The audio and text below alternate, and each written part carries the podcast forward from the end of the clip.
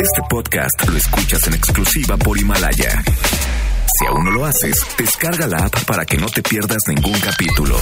Himalaya.com. Este programa cuenta con interpretación simultánea en lengua de señas mexicana a través de mbsnoticias.com y gracias a traducción, interpretación y accesibilidad en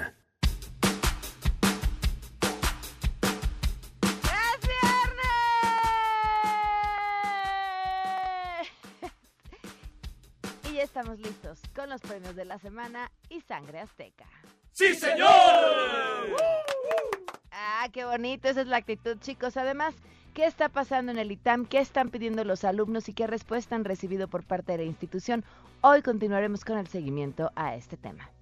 Porque hay profesores con un currículum enorme, increíble, que yo admiro, pero con una nula capacidad para dar clases. No saben transmitir el conocimiento que tienen. Tenemos además buenas noticias y más. Quédense con nosotros, así arrancamos a todo terreno. MBS Radio presenta A Todo Terreno con Pamela Cerdeira.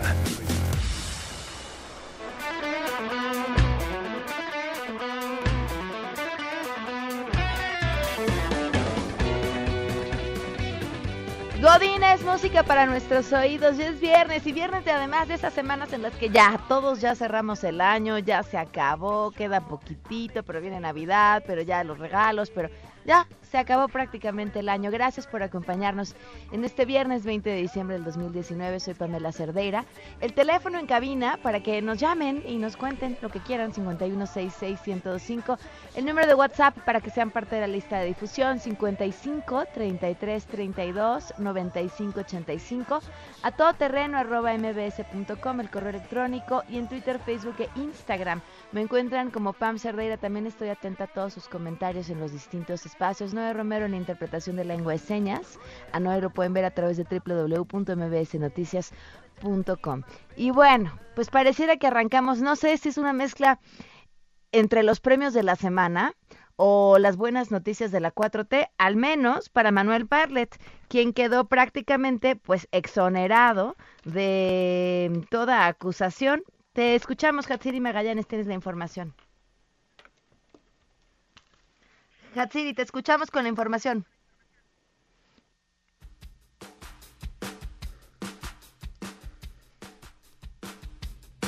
Información.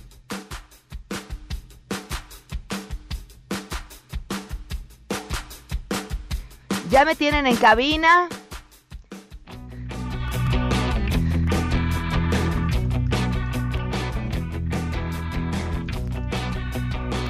Ahí.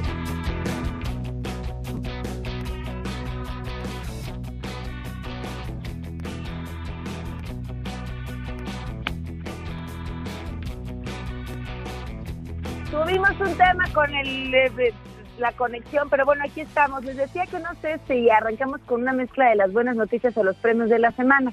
Y es que seguramente se acordarán de esta investigación que periodística de Adel Quintero, justamente para que hablaba acerca de los de las propiedades y de las empresas a nombre de Manuel Barlet. Bueno, a nombre de Barlet y algunas a nombre de sus hijos y su pareja sentimental de muchísimos años de relación. Entonces, bueno, pues después de una serie de denuncias, la Secretaría de la Función Pública decidió investigar y, y prácticamente así, pues con el mismo, mm, ¿cómo podríamos decirlo? Misterio que nos generan las consultas, bueno, pues preguntábamos, nos preguntábamos cuál iba a ser el resultado de esta investigación de la Secretaría de la Función Pública. Y está el resultado. Hatsiri Magallanes, cuéntanos. Muy buenas tardes. ¿Qué tal, Pamela? Muy buenas tardes. Pues sí, fíjate que la Secretaría de la Función Pública ya exoneró, el día de ayer al titular de la Comisión Federal de Electricidad, a Manuel Barlet, al no encontrarse conflicto de interés ni enriquecimiento oculto luego de tres meses de investigación. En esa conferencia de prensa que ofreció el día de ayer, Erenira Sandoval aseguró que el funcionario no tenía obligación de reportar los bienes de su familia toda vez que no está casado con Julia Abdalá, con quien tiene una relación sentimental desde hace muchos años, y sus dos hijos no son dependientes económicos.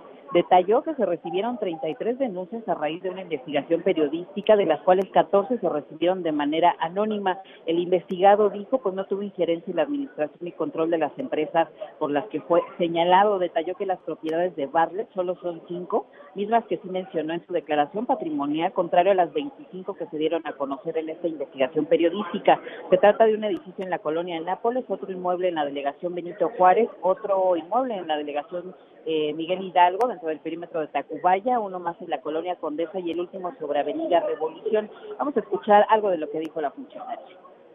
Es por lo anterior que no se encontraron elementos o indicios de posible actuación bajo conflicto de interés del director general de la Comisión Federal de Electricidad, porque desde el inicio de su encargo como titular de la mencionada empresa productiva del Estado, no se ha actualizado esa situación de conflicto de interés y en ese sentido tampoco ha intervenido en la tramitación o resolución de asunto alguno.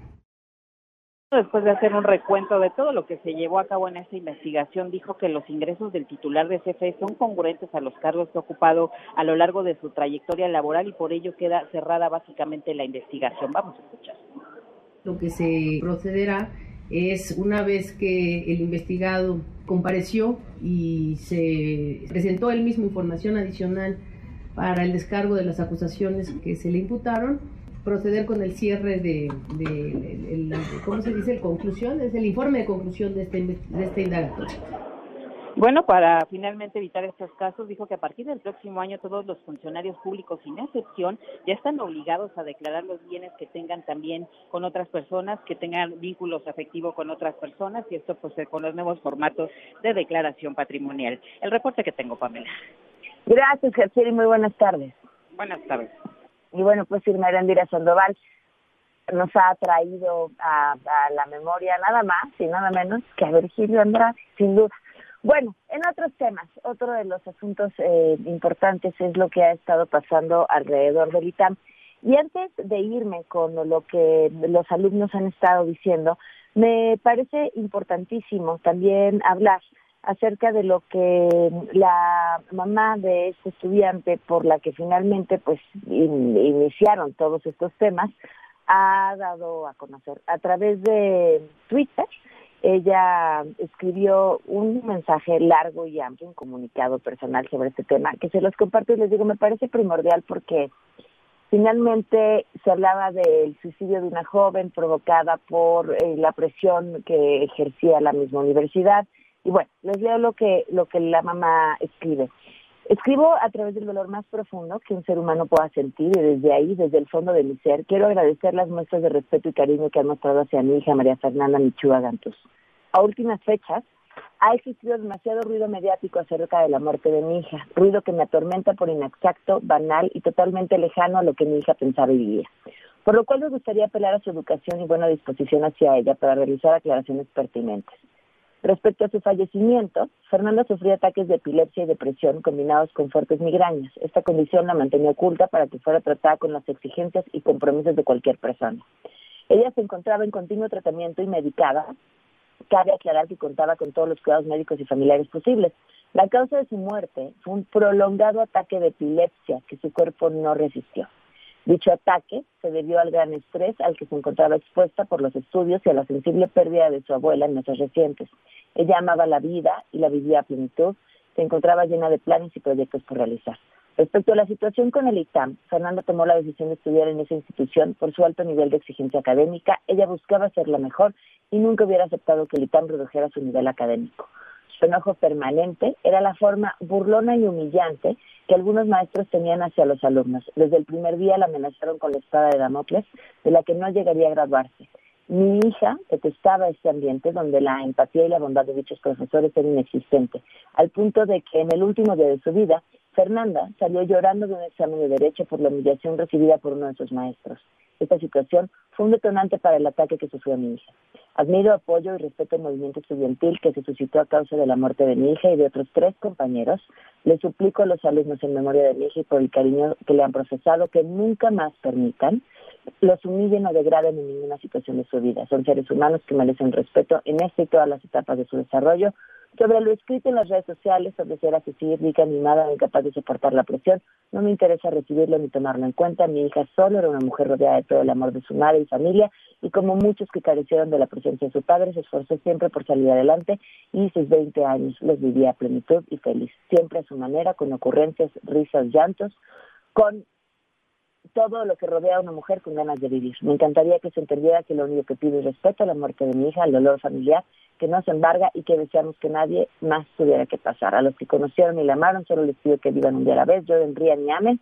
Y recordando el título de una de las películas favoritas de mi hija, Nunca se vayan sin decir te quiero. Gracias, María Fernanda Gantús Paradela. Bueno, pues ahí, ahí la este comunicado por parte de la mamá que sin duda me parece primordial. Ahora, sin embargo, pues el movimiento de los estudiantes ahí está y han hecho una serie de solicitudes y le agradezco enormemente a Ámbar Ruiz, justamente del ITAM, que nos acompaña vía telefónica, que es alumna de Economía. Ámbar, ¿cómo estás? Muy buenas tardes. Hola Pamela, muy bien, muchas gracias, muy agradecida por ser recibida en este medio para poder contar un poquito de lo que está pasando en el ITAM. Cuéntanos, Ámbar, te escuchamos. Pues mira, lo, tenemos que empezar hablando de qué está sucediendo en el ITAM, si fue un suicidio, si fue un ataque no podemos concentrarnos únicamente en el caso de Fer porque en el ITAM es, hay muchísimo más de lo que le pasó a Fer. Hay muchas otras voces, hay muchas otras historias y esto que pasó con Fer fue un detonante que gracias a Dios nos ayudó para poder hablarlo, para poder tener un diálogo que parecía histórico en el momento en que se pudo hacer y empezamos a ver que hay una capacidad de cambio y que queremos cambiar esta contaminación sistémica, no solo es algo de maestros alumnos, hay problemas en todo en el ITAM y si algo estamos seguros es que es una universidad, es un instituto que tiene todas las capacidades para mejorarlo y que es un instituto que nos exige muchísimo. Es, es unos son unos estándares gigantes y lo único que se pide es que no se nos ponga el pie para poder cumplir esos estándares. O sea, si nos pueden exigir, que por lo menos nos den lo necesario, que no nos hagan más difícil el camino, porque para, para tener la productividad y la exigencia y excelencia que tanto nos piden en el ITAM, necesitamos también las condiciones de posibilidad para poder cumplirlos. Y gracias a Dios se está empezando a hablar, se está no solo entre la comunidad interna, como estamos aquí en medios, hay muchos exalumnos y funcionarios que han salido del ITAM que también han estado hablando, y maestros y artículos, para que se vea que no es un caso aislado. Esto no es un caso aislado. Lamentablemente es muy, eh, es decepcionante que el caso de Fer es lo que haya detonado la bomba, pero es necesario hablarlo y no podemos dejar que esto se deje a un lado, no podemos suavizarnos. Queremos estar comunicados con los directivos, queremos llegar a algo, queremos llegar a un cambio, porque somos una escuela que podemos, en el sentido intelectual, económico, y la disposición se supone que ahí debería estar, ¿no? Amber, cuando hablan de estas faltas de respeto por parte de los profesores, ¿podría ser más específica? ¿Qué es lo que está pasando? ¿Qué es esto que se ha vuelto sistemático? Ok, lo que sucede en el ITAM es que hay una cultura eh, de méritos donde entre más sufres, como que parece que entre más sufrimiento tengas, mejor vas a ser merecedor de un título en el ITAM. Entonces, esto es una cultura que, claro, se promueve desde el grupo estudiantil, desde la comunidad, porque nosotros llegamos creyéndonos eso, ¿no? Creyéndonos que necesitamos sufrir y estresarnos y hasta vanagloriamos el estrés, ¿no? Se hacen bromas, se hacen memes, que aquí nos salimos. Entonces empieza también desde el alumnado, todos tenemos una responsabilidad aquí. El problema es que los que nos ayudan para poder llegar a nuestro título, a nuestra carrera, son los que deberían ser nuestras guías. Al inicio del ITAM, todos tenemos unas clases donde tenemos que leer un montón de cosas de autores de filosofía o de problemas y empiezan hablándote de qué es la universidad, para qué sirve, cómo deberían ser los maestros y vienes con esta idea de esto es mi universidad, en qué lugar estoy, en una gran universidad. Entonces empiezas a admirar a los maestros y empiezas a creerte que ese sistema es algo bueno para ti por cómo lo pronuncian, por cómo te lo venden. Pero hay momentos donde diferentes maestros, entre más prestigio tengan como maestros, como investigadores, como académicos, lamentablemente eso se traduce en el ITAM en que tienen más poder. en que tienen más injerencia, en que tienen una disque libertad de cátedra en la que te pueden decir lo que quieras. Y sucede muy a menudo, me ha pasado personalmente, le ha pasado a muchas personas, que sea con los docentes o que sea con los funcionarios administrativos, como los directivos, como los jefes de departamento, como a quien tenemos que acudir si tenemos un problema en la clase, que cuando vamos y les pedimos ayuda, eh, lo único que nos contestan es, ay no, no podemos hacer nada, aguántate, si no puedes, salte, si no puedes, renuncia a tu materia. ¿Sabes qué? Yo creo que si no pudiste es porque esto no, esto no está hecho para ti. Incluso cuando vas y pides ayuda por una situación extraordinaria, se te trata desde una desde una posición de indiferencia.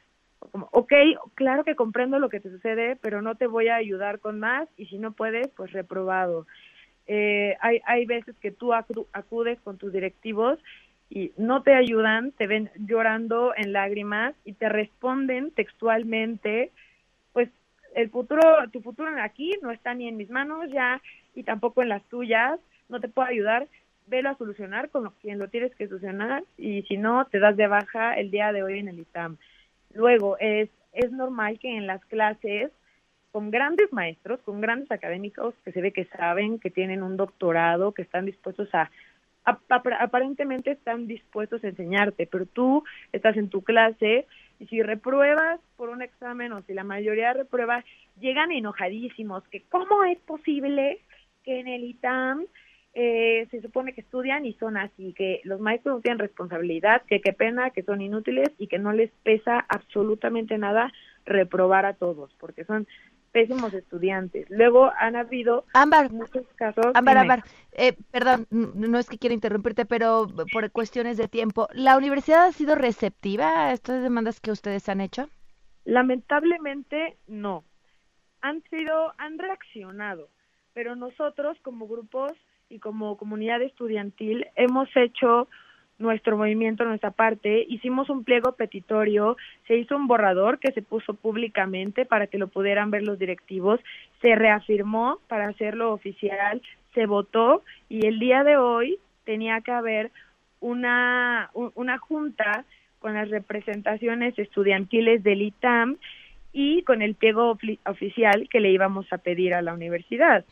Este día teníamos una junta agendada con la Junta de Coordinación del ITAM, que es el rector, el vicerrector, el profesor Horacio Vives y algunos de nuestros representantes para hacerles la entrega del pliego y las inquietudes del alumnado. Ellos, sin ningún interés, no fueron. Fue de toda la junta, fue solo el maestro Horacio Vives diciéndonos que nos acepta el pliego y que hasta ahí llegó han visto nuestras exigencias y todos los comunicados que se han mandado no han cumplido las exigencias donde se piden cosas básicas como eh, más ayuda psicológica, que hayan eh, test psicológicos tanto a alumnado como a funcionarios como a maestros, cambios de contenido, no quitar contenido, cambios de contenido, pedimos más contenido donde se, se hablen de los problemas que nosotros se tiene de concientizar, de hacer campañas de salud, todo lo que nos han mandado por correo, todo lo que están aparentemente dispuestos a ofrecernos no cubren en absoluto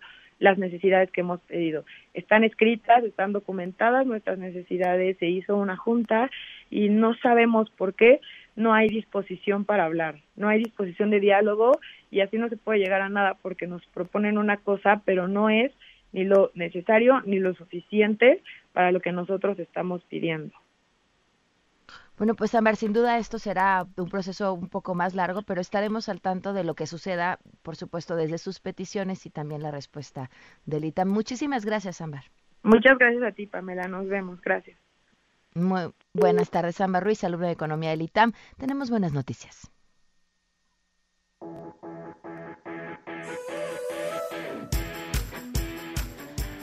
Nos acompañan en cabina Ruth Resendiz y Carlos Bautista, quienes son directora general de Ipstory, director editorial de Ipstory, una aplicación que ofrece una experiencia de lectura con autores nuevos. Cuéntenme, por favor, bienvenidos, gracias por acompañarnos.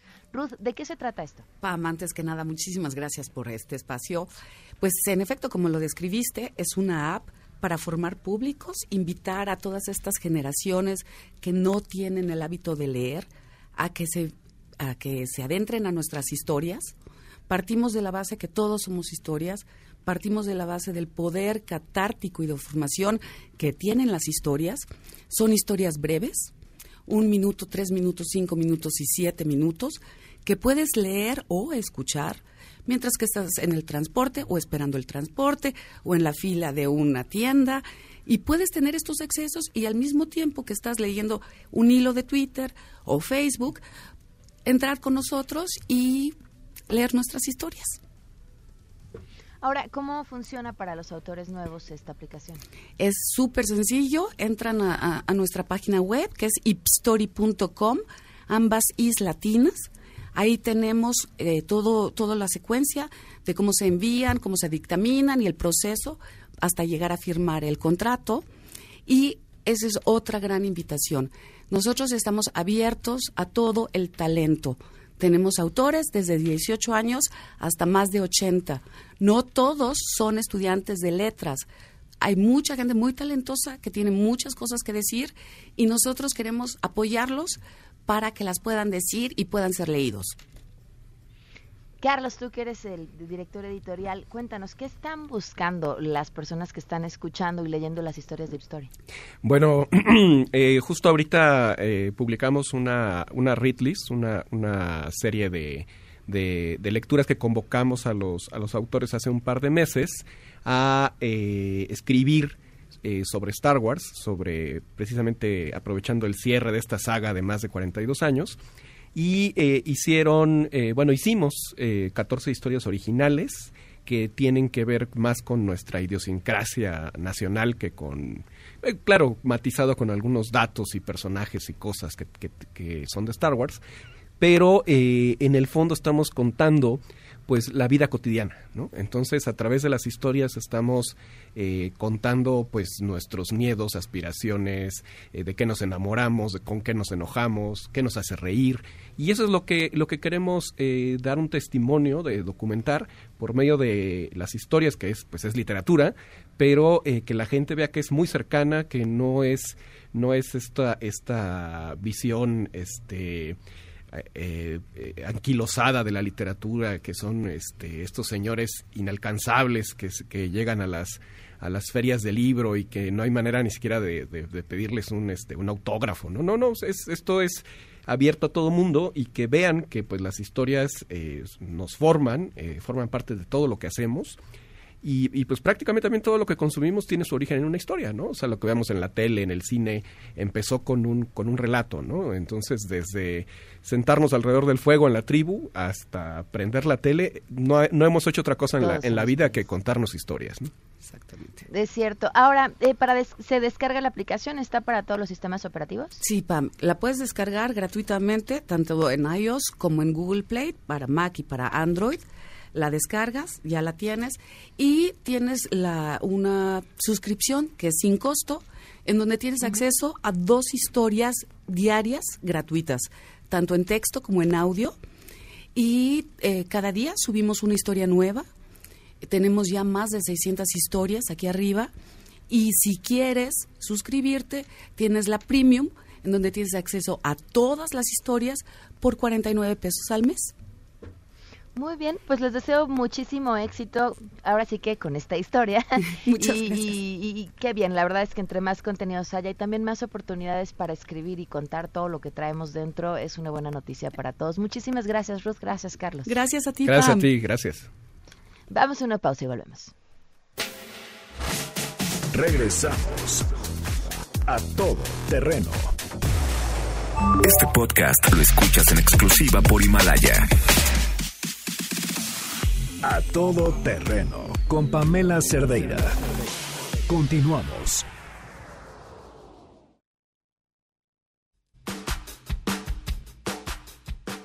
Continuamos a todo terreno. Nos acompaña vía telefónica Cristina Vargas y ella es coordinadora de vinculación de IBE México. Y viene, miren, tiene mucha relación esta entrevista con lo que platicábamos en las buenas. ¿Cuánto estamos consumiendo de medios digitales? ¿Cuánto estamos leyendo? Sobre todo los jóvenes mexicanos. ¿Qué tal que hasta me incluí cuando hablaba de jóvenes? Creo que ya estoy fuera de su rango. Cristina, bienvenida. Gracias por acompañarnos. Hola, Pamela, ¿cómo estás? Muchas gracias por invitarnos. Cuéntanos, porque hicieron una encuesta muy interesante que contempló a más de 4.600 jóvenes para entender qué están leyendo, qué encontraron. Eh, pues mira, encontramos en esta segunda encuesta de consumo digital y lectura en jóvenes que eh, el 60% de los jóvenes, el casi 60% de los jóvenes leen por gusto, eh, el otro 40% por, por obligación. Fue una encuesta que se hizo en localidades urbanas y localidades rurales y también nos llama la sorpresa de que al 75% todavía le sigue gustando leer en, impreso, ¿no? Este, literatura, novelas, este, poesía, eh, todavía le gusta leer en, impreso. Eso es una gran noticia. Ahora, eh, ¿encontraron diferencias entre quienes se encuentran en zonas rurales y entre en zonas urbanas? Sí, sí, este, les gusta más leer por, les gusta más leer en zonas urbanas. Ok. ¿Qué pasa con el tipo de contenidos? ¿Qué es lo que más están disfrutando? En, bueno, en los smartphones y en sus teléfonos leen eh, chats, eh, leen este poesía, quizá también este, leen podcasts y escuchan podcasts y también eh, algunas anuncios, artículos, ensayos, eh, cosas efímeras, digamos, que son que pasan, que se les mandan, las leen y eso es lo que más se está leyendo en eh, eh, dispositivos digitales, pero también leen literatura, de repente pueden bajar una novela o algún ensayo, alguna poesía. Los jóvenes leen mucho. segundo año. sí. No te escucho. sí, los jóvenes están leyendo muchos sagas y están eh, también están haciendo esto esto que existe ahora de la transmedia por ejemplo Star Wars que están la película y eh, también el libro también Game of Thrones entonces todo eso también les está interesando mucho y los está llevando también a la lectura es el segundo año que hacen esta mm, encuesta han encontrado diferencias de un año a otro, digo, a pesar de que el tiempo no es eh, de tan amplio, finalmente la evolución de la tecnología sí va a una velocidad que podría marcar diferencias. Sí, eh, sí, porque esta encuesta se hizo cinco años después. Sí, sí hemos encontrado diferencias, pero no eh, radicales en el sentido de que podríamos pensar que los, los jóvenes están prefiriendo leer literatura en sus dispositivos y no es así. También, también les sigue gustando el libro impreso, que se tenía mucho temor que los libros fueran a, terminar, que se fueran a acabar con todas estas nuevas tecnologías, pero no es así. Ok, ahí siempre hablamos o la gran discusión es, eh, en México no se lee. ¿Qué percepción tienen ustedes sobre esta afirmación? Pues creo que no podemos afirmar eso porque muchas veces eh, te, encuentras, no todo el mundo va a ser lector en el mundo, digamos, pero sí pensamos que hay muchas sorpresas que no se ven y tampoco se, no se sabe qué es leer. Cuando le preguntas a una persona qué es leer, muchas veces no sabe qué realmente quiere decir leer, ¿no? Leer es sentarte, tomar un libro, leer una novela, pero también estamos siempre en contacto con eh, la palabra, ¿no? Siempre estamos en contacto con la palabra. Entonces yo creo que es muy arriesgado decir que no se lee. Cuando yo eh, tomo el metro o el metrobús, muchas veces veo gente leyendo en sus smartphones, veo que como que me asomo yo de curioso y veo que están leyendo textos largos o eh, libros, ¿no? También sí, sí se lee en México. Eh, lamentablemente en las, las eh, PISA y esos eh, exámenes que se hacen eh, no salimos en, en, buenos rangos, pero sí creo yo que tenemos un, un gusto por la lectura, una cultura que nos ha llevado a, a tener premios Nobel, entonces sí, sí, no podemos afirmar que en México no se lee. Yo creo que se está logrando hacer también muchas cosas con las nuevas tecnologías los adultos y las personas que trabajan con jóvenes nos tenemos que aliar a las nuevas a, estas nuevas maneras de leer que tienen los jóvenes, entender qué están leyendo y cómo para poder eh, seguir en este camino de formar lectores, no gente que tenga contacto con la palabra, sobre todo para poderse expresar, que es tan importante y para para formar ciudadanos. Cristina, eh, ¿dónde podemos consultar los resultados de esta encuesta? En nuestra página es www.ibimexico.org. Perfecto. Muchísimas gracias, Cristina. Muy buenas tardes. Que estés muy bien, Pamela. Gracias. Hasta luego. Oigan, por cierto, si están pensando cuál es el regalo perfecto para esta Navidad, para ustedes, algo que les ayude a moverse, que les permita ir con los amigos, con la familia al mismo tiempo, que funcione para la ciudad, pero que les permita disfrutar de la carretera. Suzuki tiene dos excelentes camionetas que cumplen perfectamente con lo que necesitan, la Suzuki Vitara y Scross. Son dos camionetas muy padres que además nos otorgan gran rendimiento de combustible y por si fuera poco las pueden estrenar con mensualidades desde 3.999 pesos al mes con garantía extendida y nos regalan el seguro de robo de autopartes por un año. Así que si quieren estrenar autos, Suzuki es una excelente opción. Conozcan más detalles y soliciten su prueba de manejo en suzuki.com.mx diagonal autos o visiten su concesionaria Suzuki más cercano válido al 31 de diciembre del 2019 Suzuki Way of Life. Vamos a una pausa.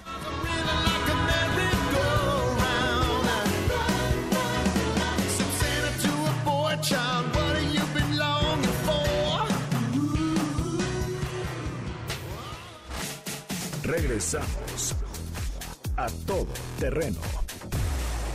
Este podcast lo escuchas en exclusiva por Himalaya. A todo terreno con Pamela Cerdeira. Continuamos. Ladies and gentlemen, señoras y señores, ha llegado el momento de presentar con orgullo el galardón a lo más selecto de la semana. Los premios de la semana en A Todo Terreno.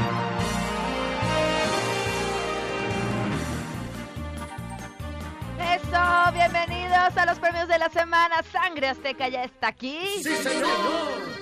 Chicos, pues arranquemos con nuestros primeros nominados. Este listado arranca con los legisladores de la bancada del PRD en la Cámara de Diputados. Hicieron un Guadalupe Loaesa al romper una piñata de nada más y nada menos que nuestro presidente Andrés Manuel López Obrador. El momento fue captado en un video que circula en las redes sociales y se les ve a los entonces aliados del mandatario pegándole a la piñata. Eh, que viene adornada con todo y banda presidencial. Y saben que, este, pues está muy mal, ¿no? Esta tradición al parecer nació en el 2016 de romper peñatas de presidentes en aquel entonces, liderados por el ahora gober de Puebla, Miguel Barbosa, que rompieron una piñata del presidente de Estados Unidos, Donald Trump, bueno, con la cara del presidente Donald Trump. Eh, ¿Y sabes qué? Pues muy mal, o sea, porque no importa en dónde estés en la posición política, el respeto es lo primero que tiene que estar. Y me parece que bajo un esquema en donde tenemos un presidente que al que le gustan las verificaciones, voltear y actuar de esta forma, pues está chafa, por decirlo menos, así que vamos a cantarle sangre hasta acá. En nombre del gobierno os pido en sus posadas tengan más respeto al romper sus piñatas. Hay libre expresión, no seas alarmante, ya se pueden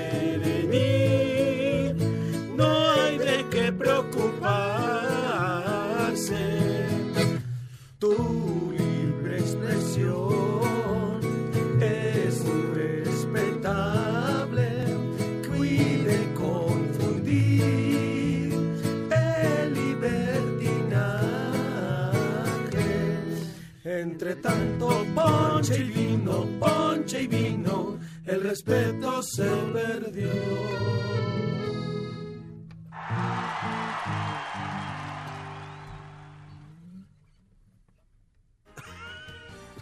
Ayoye. profesor que fue exhibido en un video mientras tomaba alcohol con sus alumnos en pleno salón de clases. Lo peor, los estudiantes pues son menores de edad. Los estudiantes compartieron un momento navideño en el intercambio de regalos. De repente comenzaron a recibir pues esta clase magistral sobre cómo agarrar el vaso, cómo se sirve el licor, cómo añadir un poco de refresco para hacer su Q-Baby y ¡pum! Agarra el profesor, se empina el vaso, los alumnos pues claro que lo aplauden. Los padres de familia exigen que el profesor se separado de su cargo y vetado también de otros institutos donde podría dar clases. Miren lo que darían en el ITAM por un maestro de estos. ¿Qué le vamos a cantar, Sangre Azteca? Tomando alcohol con Coca-Cola, en aula festejar, ellos aprenderán y así se divertirán. La otra tarde al festejar, en el aula les mostraban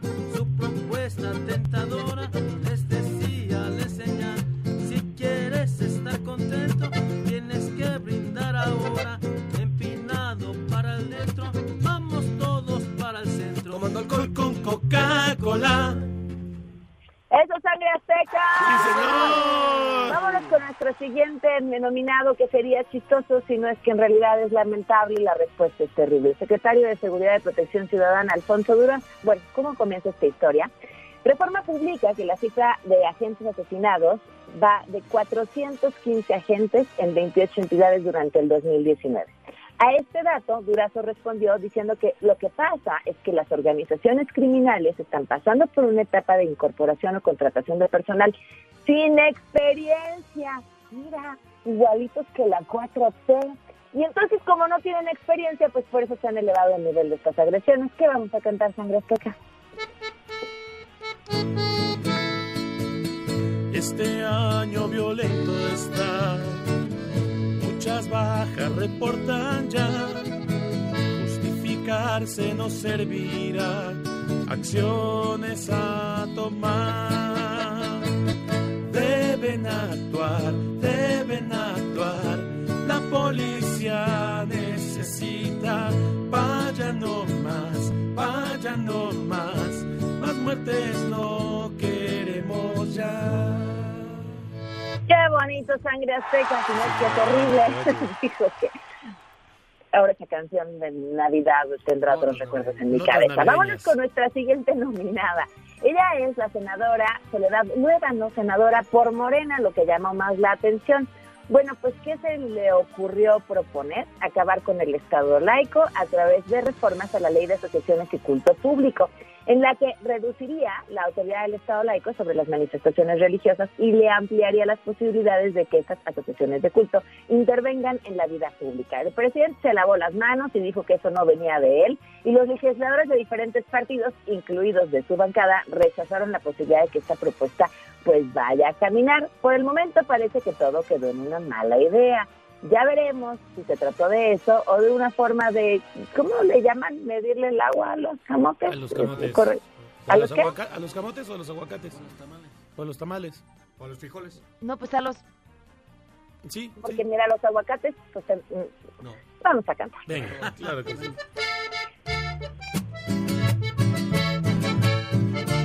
Yo no de algo viejo, porque son cosas que están resueltas.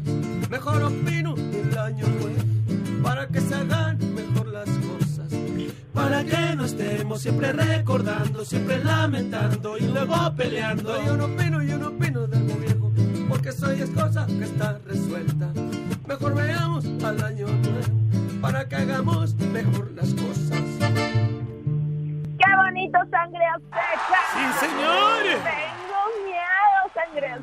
Tengo mucho miedo. Nosotros también. Porque, porque va a regresar y nos lo anunció. ¿Cómo?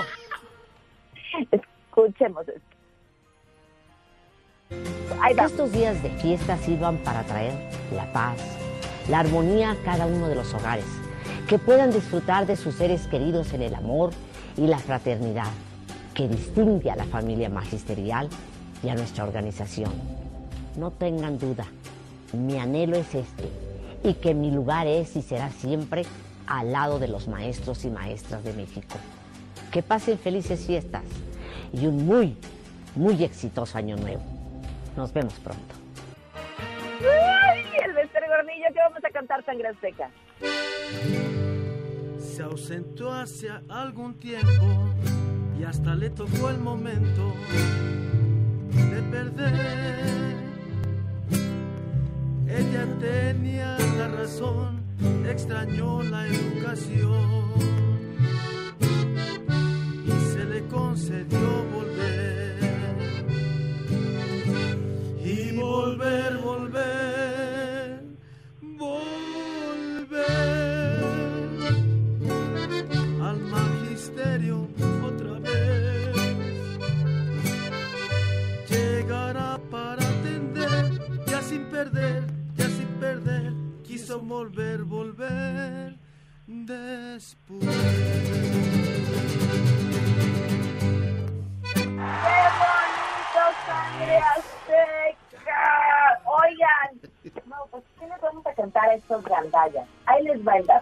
Que podría ser considerado la tercera parte de nuestro serial denominado El pueblo bueno sale de Andaya.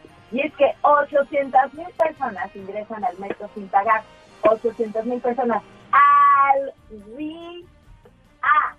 Ese es el número de personas que, pues, agandallan su pase al metro sin poner un peso. ¿Qué les vamos a cantar? los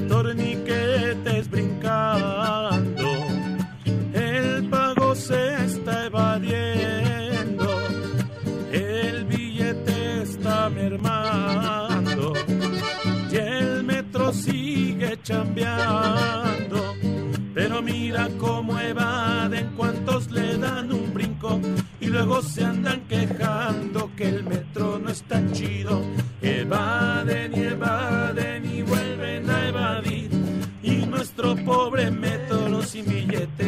recibir. ¡Qué bonito sangre azteca! Señor. Imagínense que les dice un amigo, oye, ¿me acompañan a ver un coche nuevo que les quiero comprar? Sí, oye, padrón, que digo, hija, no, tráete a tu criatura. Y entonces que se llevan a la criatura de tres años. Tres años. Y entonces que de pronto en lo que se distraen, la criatura de tres años se dedica a rayar 10 vehículos nuevos con una piedra. Esto ocurrió apenas el 24 de noviembre, pero esto no sucedió en México, sucedió en China porque los niños mexicanos de tres años no rayan los coches nuevos con piedras. Después de un conflicto legal, las dos partes llegaron a un acuerdo y nada más y nada menos el dañito que tendrán que pagar los papás de esa criatura serán aproximadamente 10 mil dólares. ¿Qué le vamos a cantar? Sobre nalgada, le dieron a la chinita, les provocó una demanda, de esa que nunca se olvida. Ya ven, no hay que dejar de ver, dejar que se diviertan sin dejarlos de ver. Ya ven, no hay que dejar de ver, dejar que se diviertan sin dejarlos de ver. ¡Qué bonito, Sangre Azteca! Oigan, Sangre Azteca, esta es nuestra última eh, canción del año y esto porque pues ya las próximas semanas estaremos presentando nuestros resúmenes de lo más importante del año. Y, y esta última este, nominación, pues supongo no tiene canción, yo me dedicaré de aquí a que termine el año a escribirla, pero es que gracias a alguien en Himalaya, que es justo la aplicación en donde se pueden descargar los podcasts de a todo terreno y se puede hacer comunidad, o sea, ustedes pueden escribir y comentando cosas sobre cada uno de los programas y en un espacio en general, nos hicieron saber que hay un infiltrado en las filas de a todo terreno a través de Sangre Azteca. Tenemos un infiltrado de Provida y el Frente Nacional por la Familia. ¿Quién será? ¿Qué vamos a hacer con nuestro infiltrado? Yo le voy a componer una canción y lo voy a pasar al lado del mal para que el día en que vayamos a encontrarnos con el Señor se venga al infierno junto con nosotros. ¿Les parece bien? Me parece muy bien. Será mi trabajo de, de, de, de, de los últimos días del año. Sangre Azteca, gracias por acompañarnos. ¿Le pueden cantar su canción a Sheila, por favor? Claro que sí. Atentos que ahí viene. No viene Sheila. ¿Cómo no viene? Atentos Porque que ella está en una junta. Si quieren que Sangre Azteca les cante al oído que, que tienen que hacer? Solo búsquenos en redes como Grupo Sangre Azteca, arroba Grupo Sangre Azteca, Sangre Azteca guion bajo en Twitter y en Instagram. Gracias, Pan, gracias por todo este año. Gracias a ustedes, Sangre Azteca, gracias por habernos acompañado. El lunes nos escuchamos desde las 6 de la mañana, voy a estar supliendo a Luis Cárdenas eh, próximas, las próximas dos semanas y por supuesto en A Todo Terreno tendrán una selección de lo mejor del contenido de A Todo Terreno del 2019. Así que que la pasen muy bien, disfruten sus vacaciones quienes ya arrancan y se quedan con Manuel López San Martín en Mesa para Todos. Adiós. Cosas muy buenas. Ay, yo no olvido, no olvido viejo, porque me ha dejado cosas muy buenas. MBS Radio presentó A Todo Terreno con Pamela Cerdeira, donde la noticia eres tú. Este podcast lo escuchas en exclusiva por Himalaya. Si aún no lo haces, descarga la app para que no te pierdas ningún capítulo. Himalaya.com